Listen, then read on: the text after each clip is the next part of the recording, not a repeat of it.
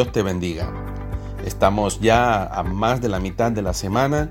Es mi oración que Dios te haya ido enseñando, que hayas podido crecer en el conocimiento y en la intimidad de relación con nuestro Señor Jesucristo. Que nuestro Padre Celestial pueda ir forjando en cada una de nuestras vidas la imagen de Cristo Jesús. Esta mañana vamos a ir nuevamente a otra porción de la palabra de Dios que pueda ser de estímulo para nosotros y de ánimo, desafío y crecimiento en nuestra vida y que podamos llevarlo a la práctica en nuestra vida diaria. Acompáñame por favor al libro de Proverbios capítulo 18 verso 13. Dice así la palabra de Dios, al que responde sin haber escuchado, la palabra le es fatuidad y vergüenza. Ahora, cada persona debiera ejercitarse en el arte de la conversación pues por medio de ella podemos cultivar relaciones profundas, ya sea en el hogar, en nuestros trabajos, en la universidad, la escuela, la iglesia o la comunidad. Ahora quizás te has encontrado alguna vez pensando en lo que dirás o cómo vas a responder cuando aún la otra persona no ha terminado de hablar, cuando ni siquiera ¿Has escuchado lo que tiene para decirte? Bueno, esto no sucede a todos, pero es una necedad de la que debemos avergonzarnos. Todos nos debemos esforzar para ser mejores en escuchar a las demás personas. Si no tomamos cuidado de ejercitar nuestras vidas en el arte de escuchar, será imposible que podremos desarrollar y profundizar en nuestras relaciones interpersonales. Será muy difícil que conozcamos las características y detalles particulares de las personas a nuestro alrededor. Será muy difícil que podamos entender sus luchas, sus ilusiones, sueños y anhelos en la vida. Inevitablemente, la falta de conocimiento e intimidad de la otra persona nos va a arrastrar a la trivialidad, a conversaciones que son poco útiles para la vida. Uno de los aspectos que debe manejar el que desea cultivar el arte de la conversación es saber escuchar a la otra persona, precisamente porque consiste en un intercambio de palabras entre dos y no un monólogo. Esto es una conversación, es un intercambio de pensamiento entre dos personas. En el libro de Santiago, capítulo 1, verso 19, Santiago nos da una instrucción muy interesante. Dice, por esto, mis amados hermanos, todo hombre sea pronto para oír. ¿Ves? Pronto para oír. Escucha mucho. Y sigue diciendo, tardo para hablar.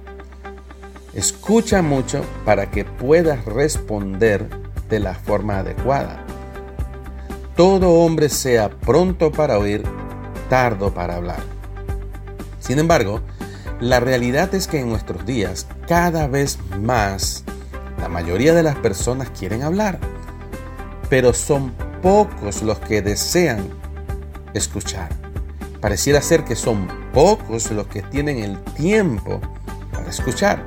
Estamos en una carrera por una cosa y otra, estamos corriendo de un lado para el otro y cuando nos encontramos con otras personas parece que nosotros tenemos cosas para decir, no tenemos tiempo para escuchar.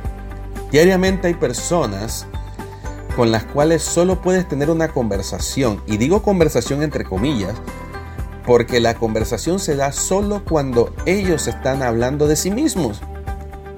Ha pasado en reiteradas ocasiones que después de escucharlo por varios minutos, cuando al fin tengo la oportunidad de hablar, pierdo su atención, comienzan a mirar su teléfono, comienzan a responder al chat o simplemente se retiran porque no tienen la más mínima intención de escucharnos. Si lo pensamos un poco, muchas de nuestras conversaciones comienzan con un cliché que hemos adoptado en nuestra vida. Solemos decir, ¿cómo estás? ¿Cómo te va? ¿Cómo va todo? Pero ¿cuántas veces de verdad, de verdad, de verdad estás dispuesto a escuchar lo que la persona tiene que decirte?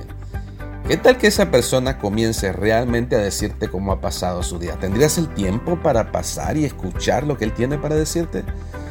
Yo creo que en muchas ocasiones no lo hacemos con esa intención, simplemente lo usamos para iniciar una conversación. Mira que el autor de Proverbios utiliza en este pasaje dos adjetivos para describir las palabras del que se apresura a hablar antes de que la otra persona haya terminado de decir lo que tenía que compartir. Dice que quien responde sin escuchar le es fatuidad y vergüenza. Estas son palabras duras. Pero ¿por qué razón las escrituras habla tan fuerte por el simple hecho de interrumpir? Bueno, creo que en primer lugar tiene que ver con el hecho de que interrumpir revela una falta de aprecio por la otra persona. Lo que estamos diciendo con nuestra acción es que lo que nosotros tenemos que decir es mucho más importante que lo que tú me estás compartiendo. Es como si estuviéramos diciendo, lo mío es más importante, tú puedes esperar. Lo que yo tengo que compartirte, eso sí es importante. Lo tuyo es secundario, tú puedes esperar. Claro, no lo decimos de esta manera, pero es lo que hacemos cuando estamos interrumpiendo o no estamos prestando atención.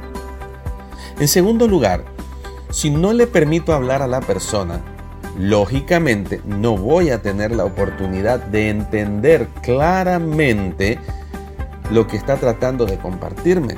Si no tengo todos los elementos que necesito para evaluar el contenido de su mensaje, no puedo contestar, no voy a poder opinar de una manera sensata, con inteligencia, prudencia y perspicacia.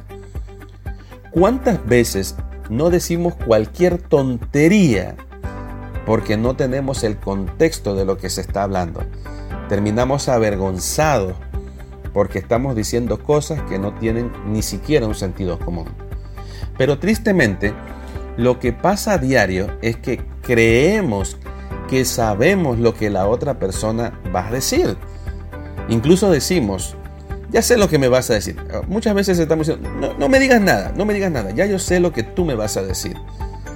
Algo así como si tuviéramos algún don especial para que nos permita leer los pensamientos de las demás personas y adelantarnos a su palabra. Incluso hay ocasiones, hasta intentamos apurar la marcha de la conversación y vamos completando las frases de las otras personas. ¿Cuántas veces no terminamos completando la frase con algo que es totalmente diferente a lo que la persona quería decir?